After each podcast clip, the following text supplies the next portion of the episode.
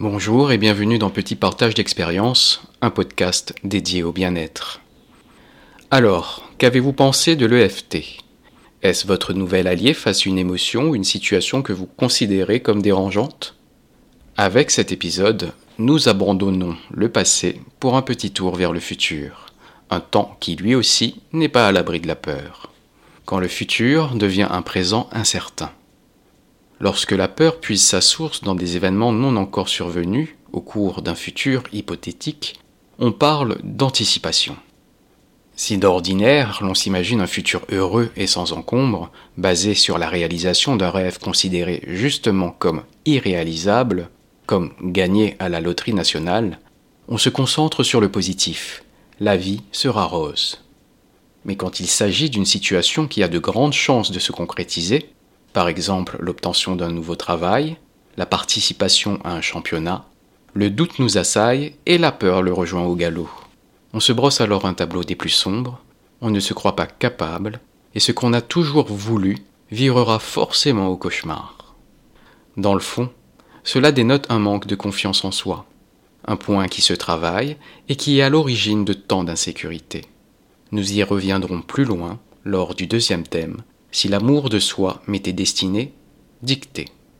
Avant cela, il est important de comprendre le mécanisme de la peur afin de parvenir à la neutraliser. Revenons alors au futur, un temps qui peut être combiné au passé.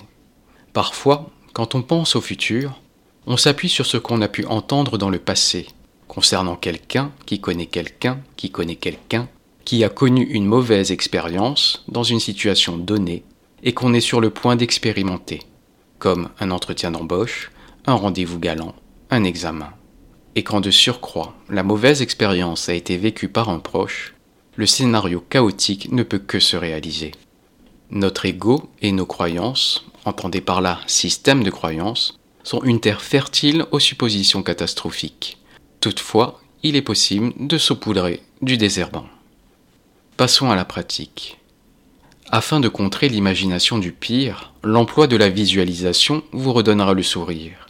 Pour cela, il suffit de vous laisser rêver et de remplacer toutes vos projections négatives par une série d'événements positifs, comme quand vous étiez enfant et qu'à cette époque tout vous paraissait possible et facile.